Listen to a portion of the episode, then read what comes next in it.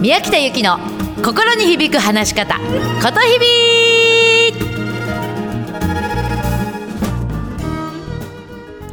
おはようございます。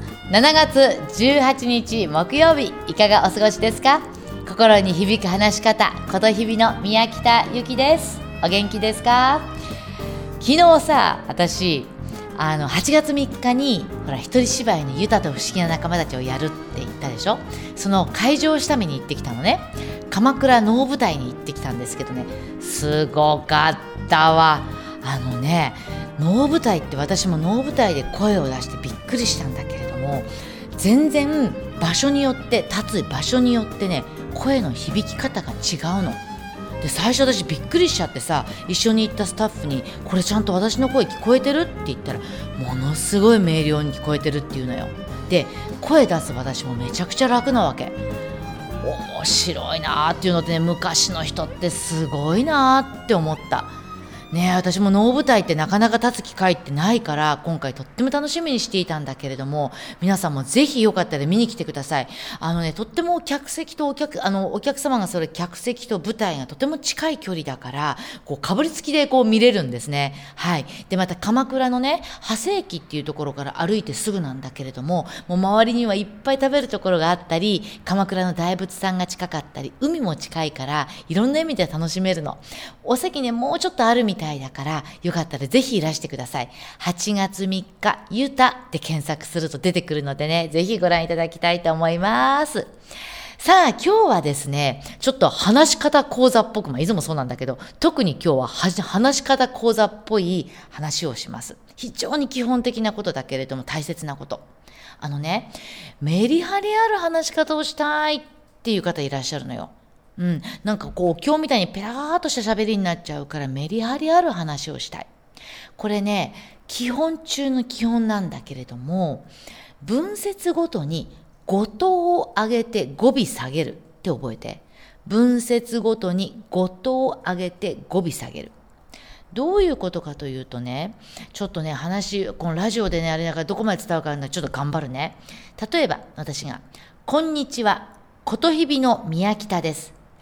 今日私の話初めての方いらっしゃいますか？ありがとうございます。こういった文章があるとしますね。そうした時に、こんにちはで一つの文節でしょ？なので、こんにちはのこの字を上げるわけ。で、和の音を下げるわけ。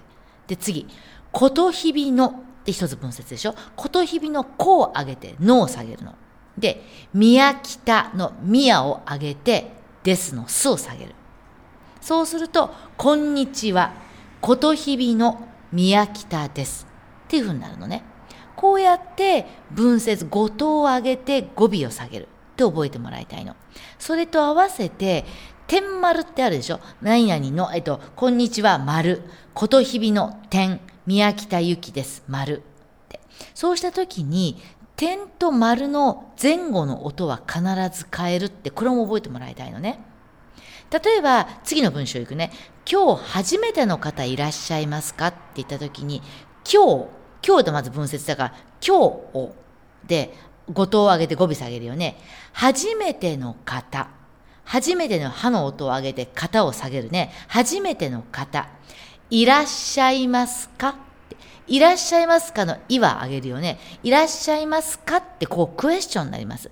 クエスチョンになるということは語語尾を上げなきゃいけないよね。聞くわけだから。いらっしゃいますかって。で、上げるわけだから次の音。ありがとうございますのあの音は下げなきゃいけないんですよ。わかるかな？いらっしゃいますかって語尾を上げた、あ語語尾を上げたから次の語頭ありがとうございますのあは下げるわけ。そうやって点とか丸の前後の音を変える。そして語頭を上げて語尾を下げる。これをちょっと意識してみてください。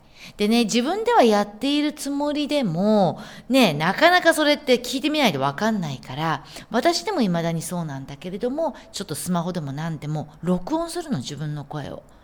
うん、それでちゃんとそれができてるかどうかっていうのを自分の声を客観的に聞いてやってみてください。よろしいですか？でね合わせてこのメリハリのない人のしゃべりってさよくこういう人いない？ねえねえってそれって今私に聞いてるのって聞き返されちゃう人いない？これってイントネーションに問題があるのね。なんか今日話し方っぽいね。イントネーションって何かってね、イントネーションって声の抑揚なんですよ。話して、要するに話す人の感情とか意思を反映して、その文章の一部分を上げたり下げたりするんですね。ちょっと難しい話になってきたね。でも簡単。どういうことかというとさ、例えば、これ食べるっていう言葉があるとするよね。これ食べるっていう文章。これ食べるっていう文章を聞く。要するに、食べますかって疑問形で聞く場合、どういうふうに言う？これ食べるっていう文章を疑問形で聞くとき。そうだよね。これ食べるって語尾上がりますよね。じゃあ今度、これ食べますよって断定。何が何でも私これ食べるって断定形で言うときに、これ食べるってどういう言い方になる？うん。これ食べるってビシッと言った言い方になるよね。で、じゃあ逆に、本気であなた食べる気？ね、例えば夜中もう2時。え、もう夜中2時なのにあんたね、これからラーメン食べて、これ餃子もつけちゃうわけ。本気でそれ食べる気？っていう気持ちで、これ食べるっていう時に語尾どうなる？うん。これ食べる？って、こう、しゃくった言い方になるよね。わかります？こうやって表現するためのイントネーションは意思的、ちゃんと自分がこういう意識を持って意図的に伝わらないと相手には伝わらないんですよ。なので、ちゃんと私はね、感情の裏付けって言ってるんだけども、相手に何か聞いたりとか話をするときには、ちゃんと感情の裏付けを持って話をしましょうって言ってるの。うん。じゃあね、ちょっと今日みんなにはクイズ形式ね。あのね、これからあの人シリーズっていうのをやります。あの人です。セリフはあの人です。ただ、感情の裏付け。どういう気持ちで言うかっっていうので、イントネーションが全て変わってきます。ちょっとね、あの、ちょっとお一人の方はね、私がこれから言うので、それで言ってみてください。多分、一応一つだけ例題で言うね。例えば、呆れて。あの、セリフはあの人だよ。セリフはあの人なんだけれども、呆れてという気持ちを、感情の裏付けを作って、あの人って言ってもらえる？呆れてという裏の気持ちを使って。ね。そうすると、呆れてって気持ちどういう感じ？ね。あの人？みたいになりません ?OK? そういう風にしてやっていくんだよ。じゃあ次、ここから皆さんやってもらいますよ。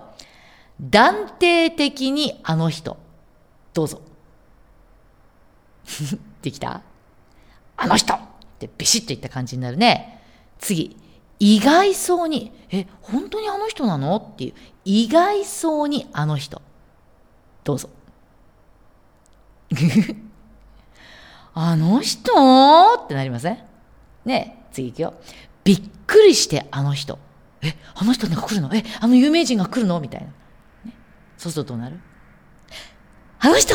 なりません ?OK? 次行くよ。むっとしてあの人。ここら辺みんな上手なんだよね。むっとしてあの人。あの人来るんだ。みたいな。むっとしてあの人。どうぞ。できた？次。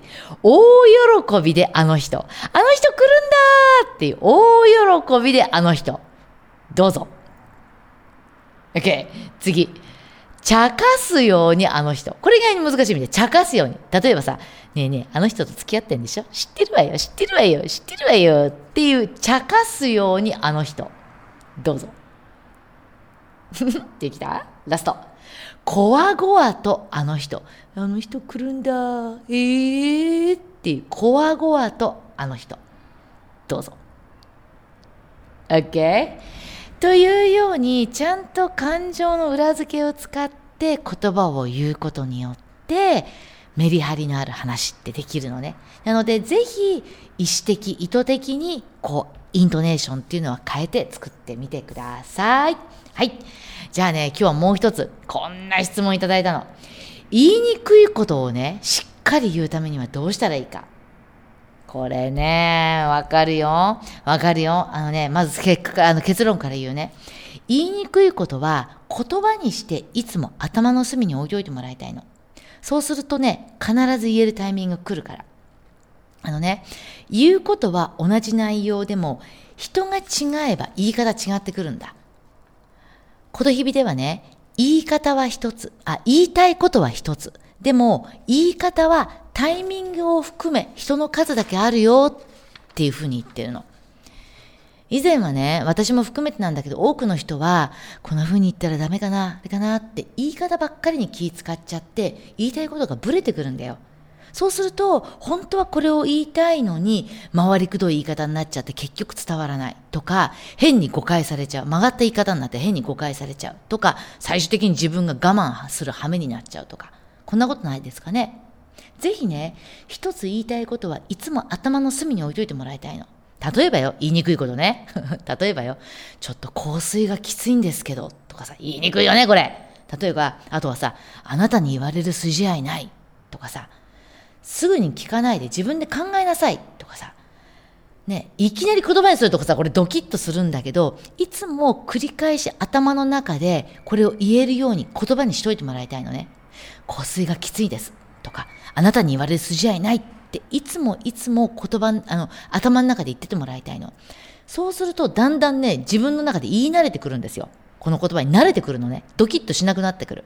で、あとはタイミングだから。あとはタイミング。くれぐれもこれは相手を傷つけたり打ちのめすために言うんじゃないからね。相手がそれによって言ったことによって香水がきついって言われたら、あ、そうかきつかったのかって改善してくれるために言うんだからね。いいですか？相手を傷つけるために言うんじゃない。打ちのめす言うために言うんじゃない。相手に改善してもらうためにどういう言い方をしたらいいか。タイミングを含めてぜひえっ、ー、と、ちょっと工夫をしてみてください。よろしいでしょうか？はい。えー、こういったようにね、あのー、自分らしく話せるようになるメルマガなんかも毎日、えー、お昼12時には配信しているので、メルマガ宮北って検索して登録してみてください。またこの番組にもね、ぜひ、あの、お便りをください。メール、えー、アットマーク 775fm.com えー、メール、アットマーク、数字で 775fm.com でございます。ぜひお待ちをしております。さあ、それでは今日の心に響く一曲ね、木曜日になるとね、いろいろお仕事で疲れも溜まってる方いらっしゃるでしょう。えー、今日はですね、映画、ボヘミアン・ラプソディの中から一曲、We Will Rock You。うまく話すな。心込めて話してね。心に響く話し方、ことひびの宮北ゆきでした。じゃあねまったね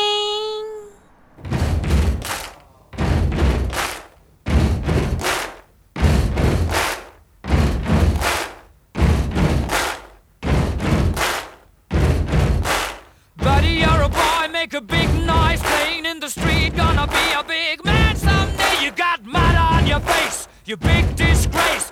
Kicking your can all over the place, singing, We will, we will rock you.